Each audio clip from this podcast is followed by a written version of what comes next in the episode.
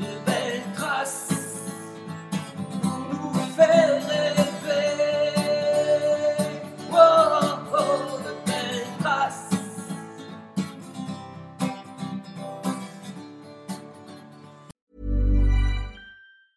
Hiring for your small business? If you're not looking for professionals on LinkedIn, you're looking in the wrong place. That's like looking for your car keys in a fish tank. LinkedIn helps you hire professionals you can't find anywhere else, even those who aren't actively searching for a new job but might be open to the perfect role. In a given month, over 70% of LinkedIn users don't even visit other leading job sites. So start looking in the right place. With LinkedIn, you can hire professionals like a professional. Post your free job on linkedin.com/people slash people today. Here's a cool fact a crocodile can't stick out its tongue. Another cool fact you can get short term health insurance for a month or just under a year in some states. United Healthcare short term insurance plans are designed for people who are between jobs, coming off their parents' plan, or turning a side hustle into a full time gig. Underwritten by Golden Rule Insurance Company, they offer flexible, budget friendly coverage with access to a nationwide network of doctors and hospitals. Get more cool facts about United Healthcare short term plans at uh1.com. Life is full of what ifs. Some awesome, like what if AI could fold your laundry? And some, well, less awesome, like what if you have unexpected medical costs? United Healthcare can help get you covered with Health Protector Guard fixed indemnity insurance plans. They supplement your primary plan to help you manage out of pocket costs. No deductibles, no enrollment periods, and especially no more what ifs. Visit uh1.com to find the Health Protector Guard plan for you. Bonjour à toutes et à tous. Bienvenue dans le podcast Belle Trace. Je suis Flo Masnada, skieuse et passionnée de sport. Choisir, dessiner, laisser ma trace, c'est ce qui m'a guidée pendant des années et je souhaite que cela continue. Alors j'ai pensé qu'à travers ce podcast, je pourrais donner la parole aux grands champions, mes amis, que j'ai eu la chance de côtoyer pendant des années pour qu'ils nous transmettent leurs messages, leurs valeurs, leurs belles traces quoi. Ils nous ont fait vibrer et continuent à provoquer des émotions uniques chez nous. Alors, tendez l'oreille et soyez à l'écoute de leur souffle plein d'énergie positive. Qu'est-ce qu'il a changé mon invité du jour? Je me souviens très bien du jour du retour en Eurostar des JO de Londres. Chevelure blonde, déjà grand, sourire, mais un peu timide. Des années plus tard, je le retrouve au JO de Rio, concentré, plus sûr de lui, leader assumé de la team solide pour aller chercher le titre olympique. Depuis, il a pris quelques dizaines de kilos de muscles. Il est passé professionnel et a gagné tous ses combats. Aujourd'hui, j'ai l'immense plaisir de recevoir Tony Yoka, le boxeur poids lourd, qui compte bien continuer à marquer l'histoire de son sport. Salut Tony et euh, merci de venir au micro de Belle Trace. Salut. Alors écoute, euh, on vient justement de faire quelques belles traces ensemble aujourd'hui, euh, ensemble à Chamonix avec ton sponsor, le Quack Sportif, hein, qui, qui t'a invité euh, ici pour, pour fêter les, la fan zone pour les, par rapport aux Jeux d'hiver. Exactement. Voilà. Et tu vas régulièrement en vacances à la montagne. Qu'est-ce que tu vas retrouver à la montagne? Qu'est-ce que qu'est-ce que tu trouves dans ce milieu que j'adore? En fait, ça fait 5 ans que, que j'ai découvert, entre guillemets, la montagne et que j'y vais une à deux fois par an, en famille ou avec des amis. Et vraiment, moi, ce que j'ai, euh, ce que j'aime ici, euh, mis à part le fait que, voilà, on peut, on peut faire du ski, on peut faire du snow, c'est vraiment euh, cet, esprit familial, cet esprit convivial quand on est à la montagne, euh, qu'on a un appartement, un chalet ou une maison. On- voilà, on passe après les pistes, on passe quand même beaucoup de temps ensemble. Comme dehors, forcément, il fait froid.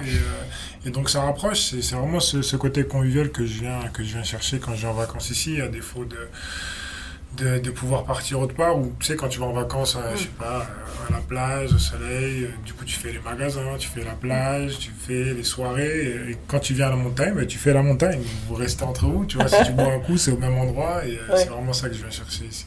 Ah ouais, c'est cet esprit. Alors c'est ouais, c'est pas que le euh, c'est pas que l'environnement, c'est-à-dire les montagnes qui sont quand même assez impressionnantes. Là ici à Chamonix, on a l'aiguille du Midi, on a le Mont Blanc. Il y a quand même une force, non là Ah ouais, tu- complètement, complètement. Après, le, le- le paysage, le cadre, il est, il est magnifique. Tu, tu viens chercher ça, tu viens pour ça aussi. Mais, euh, mais c'est vraiment le, le côté convivial que je viens rechercher.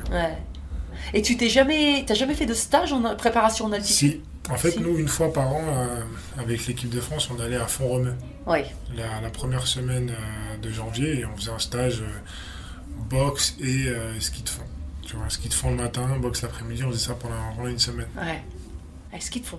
Ski de fond. Et alors Parce Alors, que je te vois un petit peu me dire Ah ski de fond. j'étais hyper nul, tu vois. et euh, à cette époque-là, j'avais jamais fait de, de ski, euh, de ski de descente. Et, euh, et donc, la première fois qu'on nous a dit, ouais, on va à Font-Romeu faire du ski, même si c'est marqué ski de fond, nous, dans l'hôtel, c'était ski. Oui. Donc, on s'est dit, ouais, on va arriver, on va rigoler. Et tu rigoles pas, en fait. Au lieu de descendre, tu montes. donc, euh, donc, non, c'était pas des très, très bons souvenirs pour moi. Mais même si, euh, bah, ça nous faisait du bien. Ça Oui. nous faisait du bien pour la préparation physique. L'oxygénation, Ouais, euh, quand t'arrivais... euh, après, après, après cette semaine de, d'entraînement, t'étais, à bloc. Ouais. Mais parce que, en fait, euh, je me rappelle aussi quand on avait discuté à l'INSEP, quand j'ai vu la préparation d'un de tes combats aussi, euh, euh, on avait discuté aussi, on disait que la ca- en fait, on se rend pas compte de la, de la caisse que vous avez, les, Ouais. les, les boxeurs. Et d'ailleurs, à l'INSEP, ou à l'INSEP, c'est l'en- l'endroit où il y a tous les sports, les sports notamment d'été, hein, qui, qui préparent des, les grandes, qui se préparent à l'année et des grandes échéances. Et en fait, vous avez, vous êtes reconnus pour être les, les sportifs qui, qui euh, notamment quand, autour du stade, qui fait, vous faites des séances incroyables. Quoi. Vous, êtes, séances, vous euh, impressionnez vraiment les autres sportifs. Moi, je sais qu'il y a pas mal de, de gars en athlète, quand ils nous voyaient courir Oui, sur la piste, ils nous disaient, mais en fait, vous êtes des vrais athlètes, tu vois. Parce que je trouve que euh, c'est vraiment un sport complet. Hmm. Parce que autant on faut être fort physiquement, faut pouvoir boxer, bouger les, les gars, mais autant t'es obligé d'avoir de la caisse pour tenir 12 rounds de 3 minutes en bougeant. Tu vois, à la différence des, des lutteurs ou des judokas qui eux sont sur place, tu vois. C'est de la Mhm. force brute. Ouais, c'est des appuis voilà, essentiellement. On se déplace beaucoup. Euh, on est obligé d'avoir euh, et du cardio et de la force, de trouver ce- cet équilibre. Ouais. Et toi, dans tes combats, tu le sens vraiment cette différence? Si, si à un moment tu es un petit peu moins physiquement tu, Ah, tu le sens tout de suite. Tu le hein. sens tout de Tu suite, sens surtout si tu fais un, un 10 ou un 12 rounds. Tu sais, il faut savoir gérer. euh, faut savoir gérer sa caisse. Ouais. Donc euh, si t'es pas prêt, euh, tu vas pas y aller à fond. Et si jamais tu vas à fond et qu'au bout de 5 rounds t'es cramé, le, gars en face il va le voir. Ouais, tu as, beau avoir dominé les cinq premiers, si d'un coup t'es mort, cramé, euh, cramé. ouais. il, te reste, il te reste 7 rounds et tu vas souffrir. Donc euh, c'est pour ça que la boxe en fait ça pardonne pas. Et, c'est pour ça qu'on s'entraîne euh, comme des forcenés parce qu'on sait que le jour J, euh, bah, si ça va euh, au-delà du, du 10e, du 12e round, il faut qu'on puisse tenir. Ouais, ça c'est incroyable. Et alors, bon, on parle de boxe, mais alors comment, pourquoi la boxe en fait? Pourquoi la boxe Euh, Bonne question. Euh, Moi-même je savais pas pourquoi étant petit, mais en fait c'est Ouais. parce que mon père était, euh, était boxeur. Tu vois. Il a commencé la boxe euh, au Congo à Kinshasa. Et il est venu en Europe boxer, il a fait des combats amateurs. il a voulu passer professionnel, il allait passer professionnel, mais ils lui ont détecté un problème de rétine. Donc, Ah oui. fin, de, fin de carrière pour, pour papa. Ça l'a, ça l'a quand même, ça l'a marqué d'ailleurs, tu vois. Ça l'a- il s'est fâché un peu, il est resté un peu fâché avec la boxe pendant quelques années, tu vois, par rapport à ça. Parce que, euh, bah, tu te dis, euh, lui, il est congolais et il est venu en France que pour la boxe, tu vois. Donc, euh, il met de côté, il travaille, il, il, euh, il croit en son rêve, tu vois, il s'entraîne de son côté, il arrive en France, il est seul, mais du coup, il, voilà, il vit son rêve. Et au final, avant de passer pro, boum, salut, et puis il fait, tu vois. Donc ça l'a, ça même, ça l'a marqué, tu vois. Et euh, donc moi, quand je suis petit, euh, il voulait pas forcément que je fasse de la boxe. Ah oui. Il, euh, il voulait pas forcément, mais euh, il voulait qu'on fasse du sport. Donc, euh, quoi qu'il arrive, tous les dimanches à la, à la maison, tous les dimanches, c'était c'était une religion, on s'entraînait. Ah Le dimanche matin à la maison, c'était entraînement. Donc, on va, on fait un footing, on revient, on boxe, on fait des trucs, tu vois. Et euh, à 6 ans, euh, j'étais un peu turbulent, tu vois, à l'école. J'étais hyper actif. Et, euh, et il se dit, bon, il faut que je le mette dans un club, tu vois. Et euh, moi, je vais aller au basket. Donc, on va au basket. T'étais déjà grand à 6 ans ou euh, Ouais, J'ai ouais. toujours été grand. D'accord. Et euh, donc j'arrive au basket et je crois qu'on était en janvier ou février et l'entraîneur il dit écoutez, nous les inscriptions c'est septembre, on va le prendre en, en cours d'année. Mon père il dit ok, en attendant, vas-y, euh, je te mets au club de boxe euh, du quartier, et juste histoire que tu fasses du sport, tu te dépenses, tu vois. Mhm. Et je suis plus jamais parti. je suis plus jamais parti de, de ce moment-là, bah, je sais pas, je suis resté à la boxe et euh, c'est pas que ça me plaisait ou que ça me plaisait pas, c'est que pour moi c'était euh, C'était normal, tu vois. C'est comme aller à l'école. euh, bah, moi, après, j'allais à l'école et après, il faut aussi aller au sport, tu vois. Mon Ouais. père, il a toujours voulu qu'on ait euh, ce double, cette double chance, on va dire, euh, pour, pour réussir dans la vie. Ah ouais, c'est incroyable. Et, euh, et du coup, tu as continué. euh, est-ce, que tu, est-ce que tu as senti justement le, l'héritage familial ou, euh, ou c'est venu après quand il t'en a, Parce qu'au début, tu t'es pas rendu compte de tout ça, de, de tout ce que tu Si, que par moi, rapport. m'a- ouais. ils m'ont parlé, ils m'en avaient déjà parlé, tu vois. Et, euh, Ouais. et mon père, moi, il était euh, vraiment fan de boxe. Donc, euh, étant petit, les cassettes VHS, euh, moi, c'était tous les combats de Mohamed Ali, tous les combats de Tyson, euh, tout- les reportages, tu vois. Et mon père, il les regardait en boucle.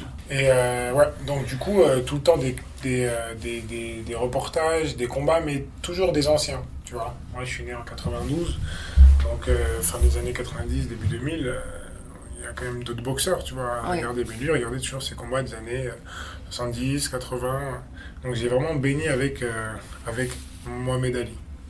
Mohamed Ali, pour moi, quand je suis petit, je le vois comme un membre de ma famille. Tellement, pour moi, je le connais. Ouais. Parce que je regardais pas que du coup ses combats, c'était euh, tous les reportages qu'il faisait à longueur de, de- dans, dans sa carrière, tu vois. Euh, je les connais tous. Donc, je connais sa vie. euh, En plus, lui, il a fait son plus grand combat à, à Kinshasa, au Congo. Donc, pour moi, psychologiquement, je pensais que c'était ouais, quelqu'un voilà, C'est quelqu'un de la famille. voilà, c'est quelqu'un de la famille parce qu'on est, proche de lui, tu vois. Et, et donc voilà comment vient toute cette inspiration de mon père, tout cet héritage. Et quand aujourd'hui je discute avec des, euh, certains journalistes, ils sont assez surpris à quel point je connais l'histoire de mon sport, tu vois. Parce que c'est Ouais. vrai que des fois, dans les sportifs, vous Oui, pas ah, forcément. oui, oui. Et moi, non, je peux tout sortir. Je connais euh, sur le bout des doigts euh, tout ça grâce à mon père. Du coup. Ah, c'est génial. Et, euh, et, et est-ce que tu as d'autres, à, à part à Mohamed Ali, est-ce que tu as d'autres, boxeurs qui t'ont inspiré ou d'autres sportifs en général? euh, C'était Ali. hein. c'était déjà beaucoup, hein. Ali, ouais. C'était. Ali euh, du matin au soir chez moi, tu vois. Après, en grandissant, euh, on va dire, euh, dans les coups de 14-15 ans, euh, j'ai commencé à chercher mes propres euh, inspirations et euh, ça a été Lennox Lewis. Pas forcément pour euh, sa manière de boxer, etc. Tu vois, c'était pas forcément quelqu'un qui, Mhm. qui c'était pas une grande gueule, c'était pas un showman, mais pour son plan de carrière. Son plan de carrière, c'est qu'en fait, il a été champion du monde junior. Il est parti au JO. Euh, la première fois, il a perdu. Ouais. La deuxième fois, il est retourné, il a fait champion olympique. Mm. Il est passé pro, il est devenu champion du monde. Il a eu toutes les ceintures et quand il s'est retiré, il s'est retiré avec ses ceintures. Donc pour moi, ça a été vraiment le plan de carrière euh, parfait, tu vois, à, à suivre. C'était un, un exemple par rapport à ça. Tu l'as, tu l'as rencontré? Ouais, je l'ai Ouais. rencontré quand je suis passé pro. euh, J'arrive sur ma première soirée, je crois, euh, aux États-Unis, et euh, il était là. Donc j'ai pu échanger avec lui, j'ai pu parler avec lui, et franchement, ça m'a fait plaisir, ça m'a fait, ça m'a fait bizarre parce que c'est une inspiration euh, Ouais. quand même. Et il t'a dit des choses qui t'ont marqué ou, euh, ou c'est juste le fait d'être avec lui, son Non, regard c'était ça le fait d'être avec lui. ça- Tu sais, j'ai eu la chance de rencontrer quand même quelques personnes. Ouais. Euh, lui, euh, je l'ai rencontré, c'était une soirée boxe. Et j'ai aussi eu le plaisir de rencontrer Mac Tyson. Ah, Et là, par contre, on a fait un, une interview croisée, tu vois, on pouvait vraiment discuter. Et euh, ça, c'est ouf. Parce que lui aussi, pareil, euh, des cassettes de lui, en veux-tu, en voilà à la maison, euh, c'est une grande inspiration, tu vois.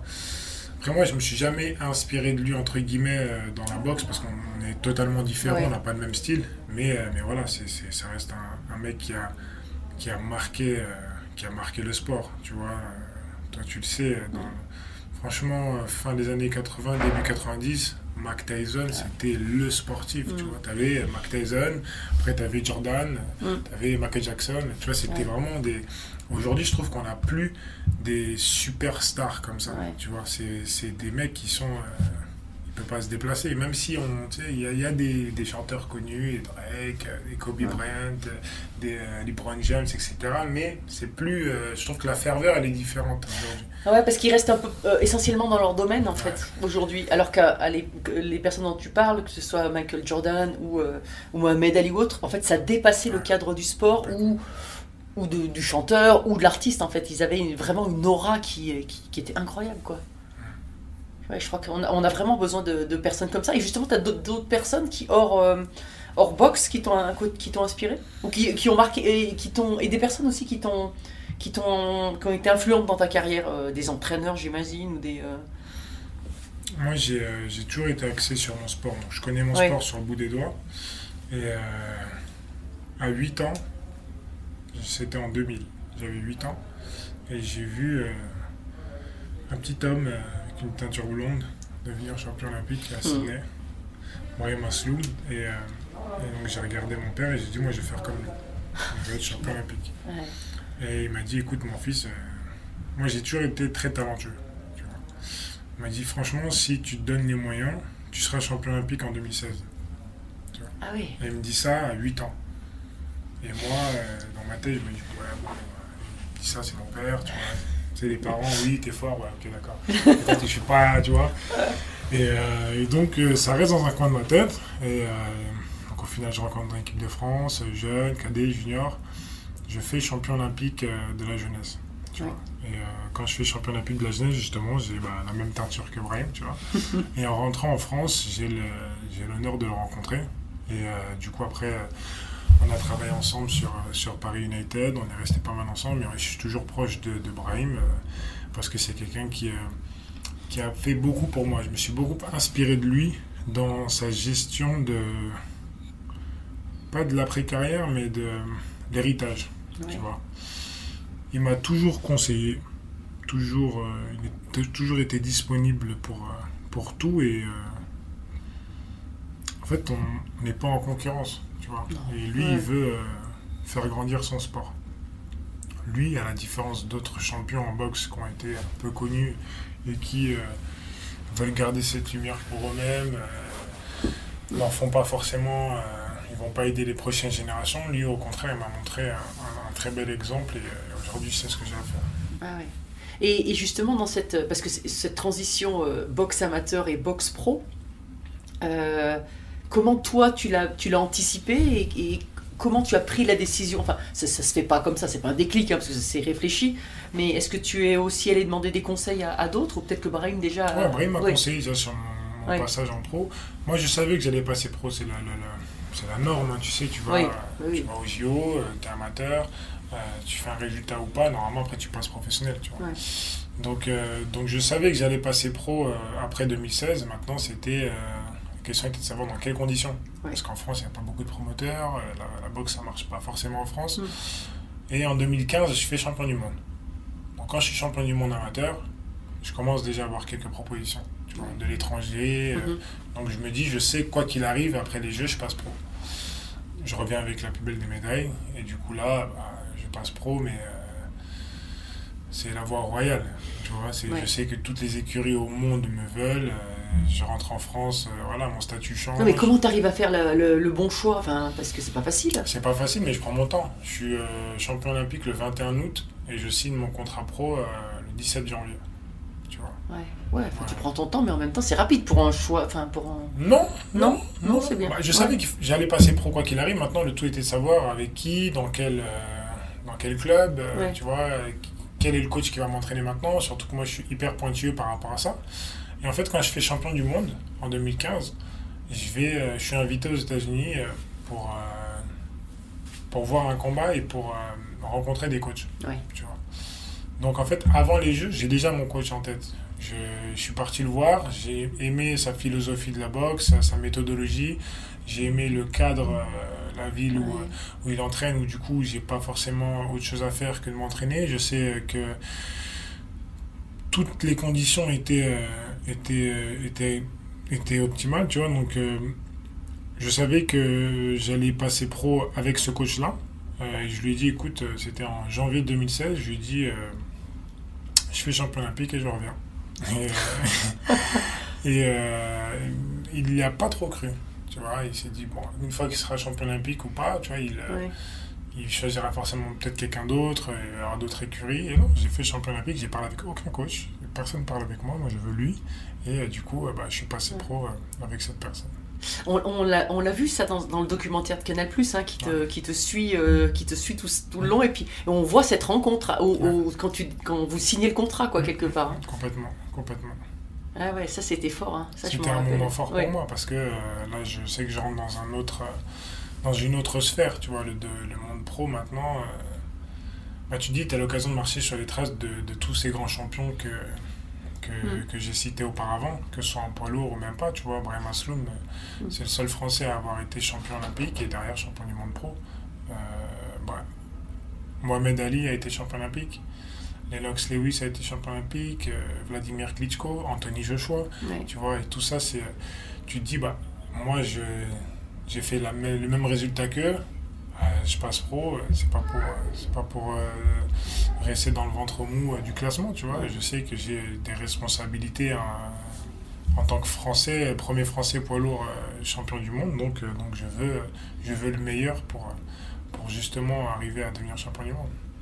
Mais alors, donc, quand tu passes pro, euh, là, tu t'entoures d'une équipe parce qu'en fait, il te faut, on en parlait un tout petit peu ce matin sur les skis, mais il te faut un agent, il te faut un, un promoteur. euh, après, il y a Canal Plus aussi qui, pour, pour tes combats. euh, en fait, c'est tout d'un coup, ça devient. Enfin, tu avais une team un petit peu autour de toi, mais là, ça devient une, Ah, une micro-entreprise, enfin, une entreprise, quoi. Une hein. entreprise, tu vois. et, euh, en fait, en boxe, euh, c'est très spécial. Tu vas euh, au JO, euh, tu es le boxeur. Au-dessus de toi, tu as l'entraîneur, t'as- après Mm. tu as le DTN et la fédération. Mais toi, es, on va dire, tu es en bas, tu es le boxeur. Quand tu passes pro, c'est toi le patron. Ouais, c'est ça. Donc c'est toi qui choisis le coach et c'est toi qui le rémunère. Ouais. Donc je suis patron. Mhm. Euh, tu choisis ton préparateur physique, ton diététicien, ton... après forcément quand tu, euh, tu montes euh, dans le sport de niveau, tu as ton avocat, ton Ouais. comptable, ton fiscaliste, tu as des gens qui travaillent pour Mm. toi, j'ai mon assistant personnel, j'ai tu vois mon manager, mon agent, et c'est toi qui dois euh, choisir toutes ces personnes. Moi j'ai eu l'occasion de rencontrer énormément de monde pour avoir euh, énormément de conseils. Euh, de ne pas me précipiter, de ne pas faire ci, de ne pas faire ça. Et je suis quelqu'un d'assez de méfiant. Ouais. Donc j'ai vraiment du mal à faire confiance. Et, et c'est pour ça que de base, après les JO, j'ai pas d'agent. euh, ça, j'ai pas encore. Ça, j'ai déjà. D'accord, ça, j'ai pas. Mais je vais pas chercher. J'attends vraiment d'avoir la bonne personne. Et une fois que je l'ai, bah, voilà, je, je sais que je vais travailler avec cette personne. Et, euh, je suis hyper euh, loyal, moi, dans ça. C'est, je suis avec quelqu'un, on, est ensemble jusqu'au bout du truc. D'accord. Ah ouais, c'est ouais, impressionnant. c'est vrai qu'au final, maintenant, en prenant du recul, ça fait 5 ans que je suis passé pro. Mon équipe, elle a gonflé, tu vois. Ouais, bah oui. C'est- en fait, c'est voilà, c'est une micro-entreprise, c'est comme un, un club, quoi. Je suis un- Mhm. un club, et puis j'ai pas mal de gens qui, sont, qui font partie de ce club-là, tu vois. Et ça, ça- ce, ce rôle-là te plaît aussi? Parce que ça fait partie intégrante de, ton, de ta vie de boxeur, quoi. Complètement. Après, euh, je sais que j'ai pas de compte à rendre, entre guillemets, et que euh, bah, c'est, je suis mon propre patron, en fait. Si Ouais. j'ai envie de faire un truc, je le fais. Et, euh, et au moins, je sais la direction dans laquelle je vais aller. Euh, que si tu es en équipe de France, on va dire, voilà, on va à un stage à, sais pas, euh, Mm. Biarritz. bah, tu Mm. vas, tu vois. Là, Mm. moi, je vais m'entraîner ou moi, j'ai envie de m'entraîner. Je vais Ouais. faire les choses que j'ai envie de faire. Et c'est là aussi, par exemple, et, et- et ce, qui, ce, qui, ce que je trouve génial, c'est que euh, moi j'ai trouvé au jeu de Rio cette team solide, là, il y a des liens incroyables qui se sont créés entre vous. Et, euh, et, euh, en fait, dans ton aventure, là, tu es, tu es aussi avec, avec Souley. Ouais. Souleymane Sissoko, hein. tu l'as amené avec toi aux États-Unis. euh, à chaque fois, il y a des combats et lui, il est en, il est en, en- au- enfin, il fait partie de, de, la, de la fête, quoi, quelque part. Soulé, en fait, euh, c'est le premier boxeur avec qui je suis copain. On avait euh, 13-14 ans, 14 ans. On avait 14 ans et euh, je suis qualifié pour les championnats de France, lui aussi, et on était dans le même hôtel, tu vois. Donc euh, on fait toute la compétition ensemble, euh, donc euh, quart de finale, demi, euh, finale, et on devient champion de France ensemble, sans jamais avoir fait de résultats avant. Mhm. Donc on devient champion de France ensemble. On est convoqué en équipe de France junior ensemble. À l'INSEP, on est dans la même chambre. Euh, on fait les JO ensemble. on passe pro. bah, on est ensemble. Et tu vois, tu te dis qu'aujourd'hui, c'est une amitié. euh, ça fait 17 ans qu'on se connaît. Et euh, toutes, les, tous les- toutes les grandes étapes euh, de ma vie en boxe, euh, je les ai passées avec. Tu vois. Ah, c'est C'est génial. fou. Hein. Ouais. C'est génial. Puis il est comme toi. Enfin, il a, il a un parcours pour l'instant en pro qui est. euh, En pro, euh, pour l'instant, il a un parcours euh, qui est hyper lisse. Mais moi, Ouais. j'aime bien euh, donner, euh, en exemple à, à, par exemple, mes frères ou aux jeunes boxeurs. C'est que on a été dans la même structure, tu vois. On a à peu près le même âge. Enfin, il a un an de plus que moi, donc on une équipe du jeune, on était ensemble. Souley n'a jamais fait de résultats avant les Jeux Olympiques. Championnat du monde de junior, rien. Championnat d'Europe junior, rien. JO 2012, il n'est même pas titulaire. Il est, quand, on passe senior, moi je suis numéro 1 tout de suite, lui il est numéro 4. Tu vois, il doit année après année grappiller, aller dans un petit tournoi là-bas, un petit tournoi ici. Et il lâche pas, il lâche pas, il lâche pas, il lâche pas. Il n'a jamais fait une médaille euh, au championnat d'Europe, au championnat du monde, euh, nulle part, tu vois. Et euh, on arrive au tournoi de qualif avant les, les JO. Il y avait deux tournois de qualif. Donc le premier tournoi de qualif, on arrive, euh, on arrive au tournoi et euh, il est blessé, il ne peut pas y aller. Il peut pas y aller. Et il va au dernier des derniers tournois de qualif. Et il nous dit, les gars, moi je sais que si je me qualifie, je suis médaille. Parce que je le sens, euh, c'est comme ça. Et il se qualifie. Et pourtant, c'est un top boxeur. hein. Et, euh, et il est, et il est médaillé à Rio, tu vois. Et aujourd'hui, il a la, la carrière pro qu'il a, et il est dans le top, dans le top mondial. Et, et c'est pour ça que j'aime citer à, à des jeunes boxeurs mon parcours qui, euh, on va dire, euh, j'ai toujours été dans la lumière et j'ai toujours tout gagné. Et Souley, qui lui, euh, n'a jamais rien gagné. Et euh, pourtant, le jour J, bah, le type était là, il fait sa médaille. Franchement, il peut faire mieux que bronze.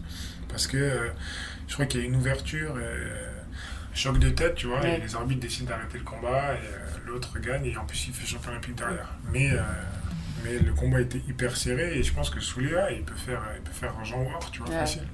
Ah, C'est incroyable. Et alors justement, tu parlais d'un jeune boxeur. Qu'est-ce que, quel conseil tu donnerais à un jeune box- boxeur qui, euh, qui débute?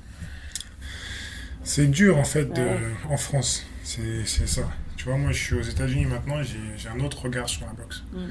Euh, la boxe pro là-bas, tu veux passer pro, tu passes pro.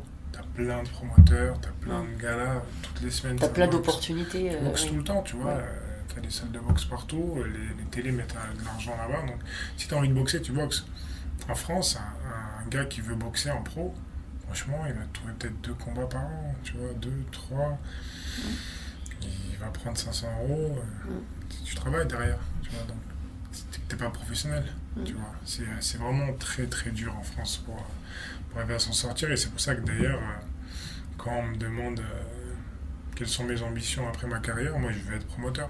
Je veux monter ma propre écurie en France. Je sais que moi, avec euh, mes relations, Avec tout ce que carnet t'auras déjà vécu et, et- tout ce que je sais, je serai à même de, de monter une écurie de, et du coup de, de guider ces boxeurs vers, vers la lumière, tu vois, leur donner la- les opportunités qu'ils méritent en fait. Ouais. Mais et, et un, et un tout petit, un, un jeune, un tout jeune, le, le petit euh, Tony Yoka jeune. qui a 8 ans là, qui, ou 6 ans qui, a, mais qui va à la salle de boxe. Rêve, rêve, euh, fais-toi plaisir, mais euh, tu vois, faut jamais, faut jamais euh, laisser les gens te dire que, que c'est pas possible. Parce que moi j'étais dans un tout petit club à Champs-Lévin, vraiment un club, qui était- il n'y a jamais de résultat, Mhm. ne serait-ce que régional, tu vois. Euh, et donc quand tu dis, euh, moi je vais être champion olympique, l'entraîneur là-bas il rigole, Ouais. tu vois. Et euh, je crois à 10-11 ans, il m'a dit, de toute façon toi, tu feras rien dans la boxe. Ça, ça, C'est ok, pas de souci. Moi, je ne me renais pas avec lui. Donc, c'est mon père Ouais. qui m'entraînait. Et il me dit comme ça, tu, tu peux pas dire à un gosse de 10, 11 ans, même s'il est nul, que tu feras rien. Tu vois, laisse-le rêver, laisse-le kiffer. Et c'est pour ça que les jeunes, je leur dis, kiffez, euh, n'écoutez pas euh, ce qu'on vous dit, tu vois. Ouais. Parce qu'il y a personne qui aurait pu penser que dans ce club-là, moi, euh, je serais devenu champion olympique, tu vois. C'est ouf.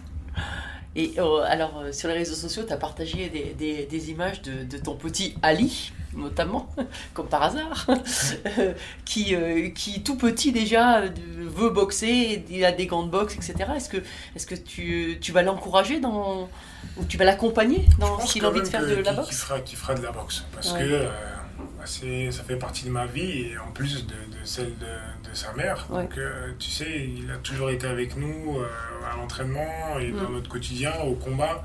Donc, euh, bah, logiquement, il, Mm. il a fait de la boxe tout petit, tu vois. Mais c'était c'était marrant de voir qu'un bébé qui sait à peine marcher, qui sait pas parler, mais il sait boxer. Ouais, c'est Et En incroyable. plus, il sait boxer, c'est Ouais, ça. Le, le- le truc de fou. Donc, donc oui, s'il veut faire de la boxe, je l'encouragerai entre guillemets. Je le laisserai surtout s'amuser et, euh, et parce que je sais que voilà, ça peut être euh, ça- ça- ça- avoir une pression euh, sur les épaules comme ça. Tu t'appelles Yoka. Ton père est champion olympique, ta mère est championne olympique, Mm. tu vois. À la limite, si tu arrives au JO et que tu fais argent, on va te dire ouais, c'est un échec, tu vois. Mm. Donc c'est très très très dur. Mm. Après, on n'en est pas encore là, elle a 4 ans pour l'instant et Oui, oui, pour l'instant, ça me fait marrer. Et est-ce que toi, le fait, quand tu es devenu papa, est-ce que ça a changé ta, ton approche de la boxe ou ta- dans ta carrière Est-ce que ça a eu un- une influence? La chose que ça a vraiment changé, c'est que euh, je sais que je fais ça pour eux. Tu vois. Je sais qu'aujourd'hui, c'est euh, pour euh, sécuriser leur avenir, euh, pour euh, que, voilà, qu'ils n'aient pas les mêmes problèmes que moi j'ai eu euh, dans ma vie. Et je veux que mes enfants, ils aient. Euh, je veux pas qu'ils aient la belle vie sans rien faire. tu Mhm. vois. Parce qu'en plus, euh, moi j'ai deux garçons, donc il faut qu'ils soient durs, il faut qu'ils soient forts. Mais voilà, je sais qu'aujourd'hui, mon fils, euh, on va au magasin, je veux ça, tiens, mais dans le caddie. Tu vois Donc, euh, pour lui, c'est normal. Alors que bah, c'est pas normal. Ouais. Tu vois, nous, on allait faire les courses. euh, non, là-bas, faut pas aller. faut aller plus au Lidl, faut aller plus Ouais. dans le truc. Ouais. Et quand tu grandis et que t'as pas tout eu, tu, tu veux pas que tes enfants ils aient euh, les mêmes problèmes que toi. Je sais qu'il aura d'autres soucis.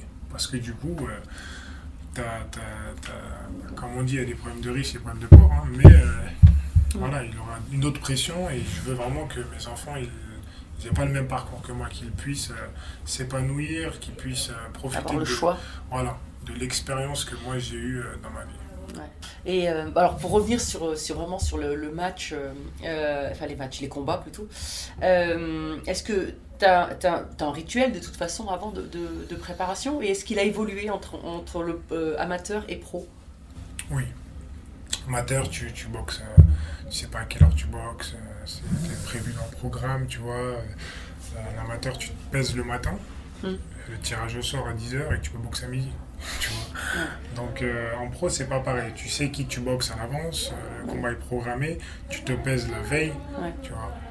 Donc le jour du combat. Il y a la conférence de presse avant là où... de hein. presse, là où ça chauffe un peu. Et euh, donc vraiment, depuis que je suis passé pro, c'est différent. Mais j'ai le jour du combat, c'est toujours le même. Et c'est quoi? Tu peux, tu, peux le, tu peux le dire un peu ou- En fait, c'est un jour lambda. Je fais rien de spécial, mais je sais que ça va être toujours le même. Tu vois, je me réveille, j'ai toujours un ami ou, euh, ou deux qui vont dormir dans le même hôtel que moi. On va aller manger. Je vais faire ma petite, ma petite promenade. Euh, je vais me dégourdir les jambes. Je vais revenir à l'hôtel. Je vais faire une sieste. Parce qu'en fait, moi, je boxe le soir. Oui. Je boxe. euh, souvent, j'arrive sur le ring, il est 22h30, 23h. Mm.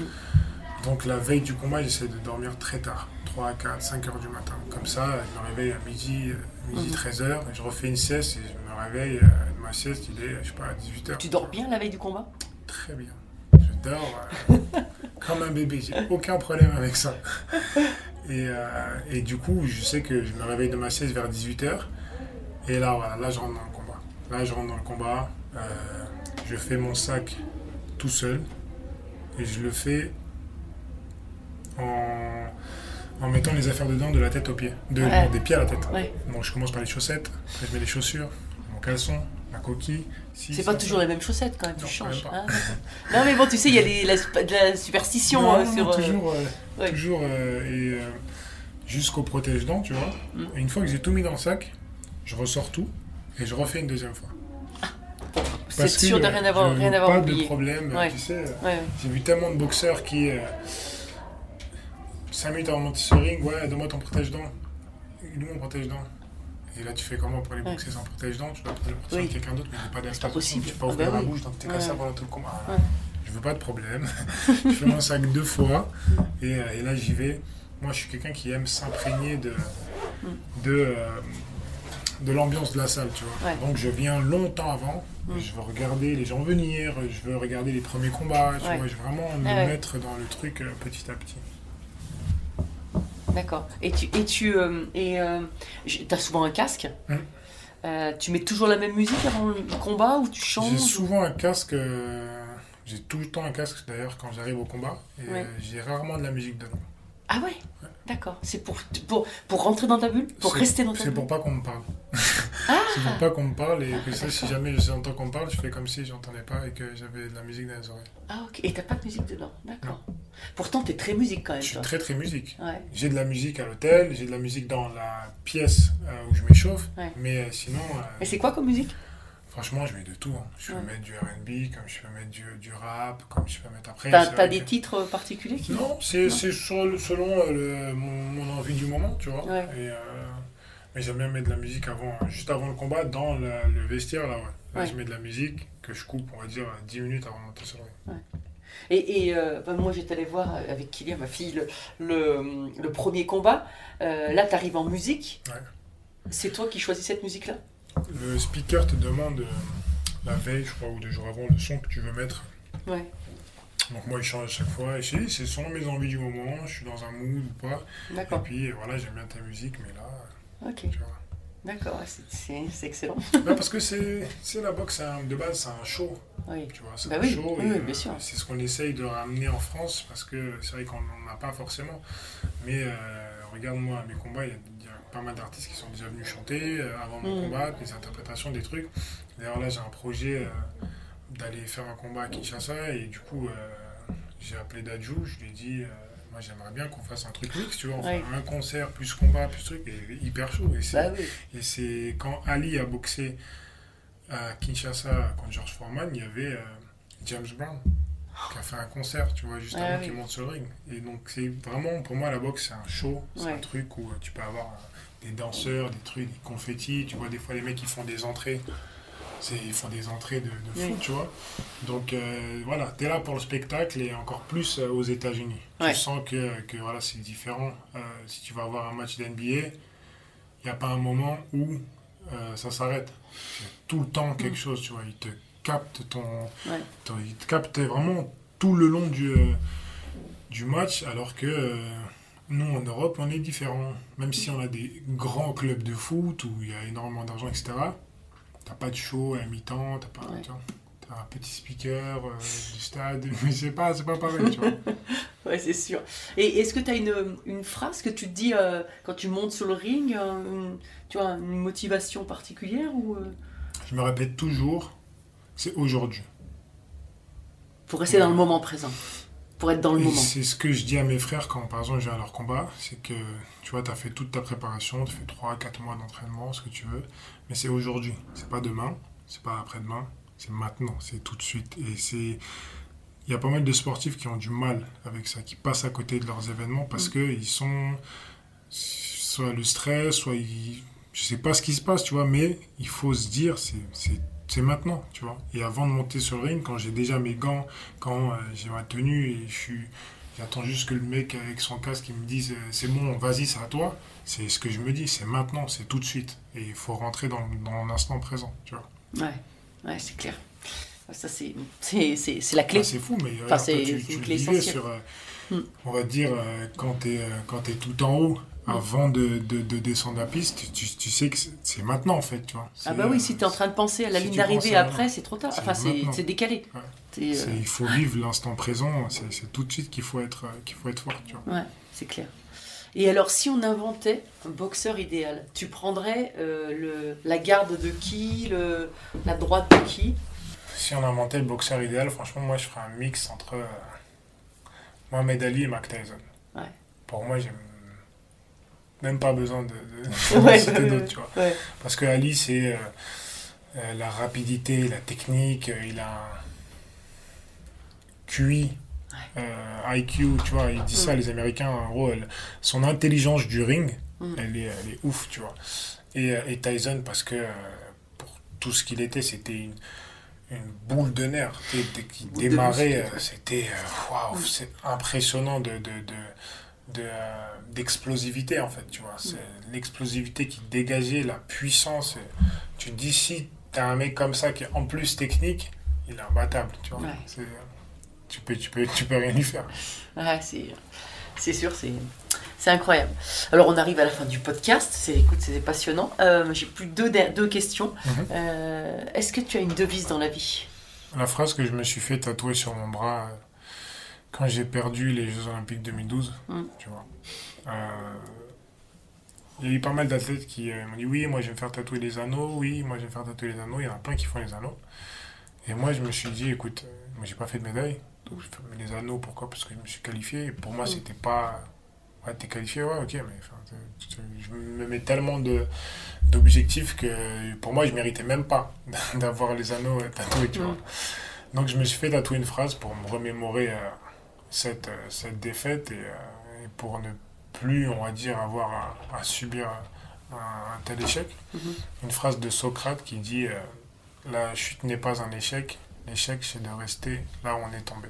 Tu vois. Mm. Et euh, donc, c'est le premier tatouage que j'ai fait. dans. Ouais, je Et me suis mis bien là, Oui. sur l'avant-bras pour que je puisse le voir à chaque entraînement, chaque, euh, chaque jour, dès que j'ai un peu la flemme d'aller euh, à l'entraînement, dès que ça j'ai pas trop envie de faire, et bah euh, je regarde cette phrase et je me dis écoute, euh, j'ai pas envie de me retrouver euh, dans, dans, dans l'état d'esprit dans lequel j'étais après, après ce combat.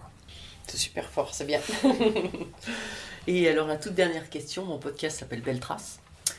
Donc, qu'est-ce que c'est pour toi une belle trace? Pour moi, une belle trace, c'est l'héritage que tu laisses. C'est l'héritage que tu laisses et que tu, tu vas laisser euh, aux générations futures, à, à tes enfants, et euh, l'image que, que les gens euh, vont avoir de toi, tu vois, même si des fois, c'est pas forcément des choses qui que tu peux toucher. Des fois, c'est pas forcément euh, un truc qu'ils qui vont savoir. Par exemple, j'ai beaucoup de projets. moi, j'ai deux associations. J'en ai une en Afrique et une en France. Et j'ai envie de laisser, euh, laisser un. C'est quoi le nom de tes associations? J'ai Yoka Hurt pour euh, la France et j'ai euh, Motema. Motema pour, euh, pour celle de Kinshasa. Et euh, j'ai envie de, de construire, de monter une académie là-bas, de faire pas mal pour les jeunes euh, du quartier dont je suis issu en, en Ile-de-France. Et, euh, et je me dis, euh, je me dis que si je construis, on va dire, euh, un bâtiment, une école, un truc, Mm. peut-être les premiers, premières générations, euh, ils vont savoir que c'était moi, mais les générations futures, dans 100 ans, ils ne sauront pas que, que c'est Mm. le boxeur qui a créé tel truc ou tel truc. Et, euh, et limite, je m'en fous, mais je veux que, euh, que voilà, me dire que j'ai laissé euh, Une quelque trace, chose qui, même si les gens savent pas que c'est moi, Mm. bah, ils en bénéficient et puis ils peuvent, euh, ils peuvent, euh, voilà, ils peuvent s'améliorer, ils peuvent profiter, ils peuvent, ils peuvent s'élever dans la vie grâce à un truc que j'aurais, que j'aurais fait. Merci à tous, chers auditeurs passionnés. Vous savez qu'en ski, on récompense les jeunes skieurs avec des étoiles. Alors, si ce podcast vous a plu et que vous voulez continuer à suivre les belles traces et à le faire découvrir aux amis, mettez non pas 3, mais 5 étoiles. Et pensez à écrire un petit commentaire pour m'aider à progresser et à dévaler les pistes encore plus vite. Allez, tchuss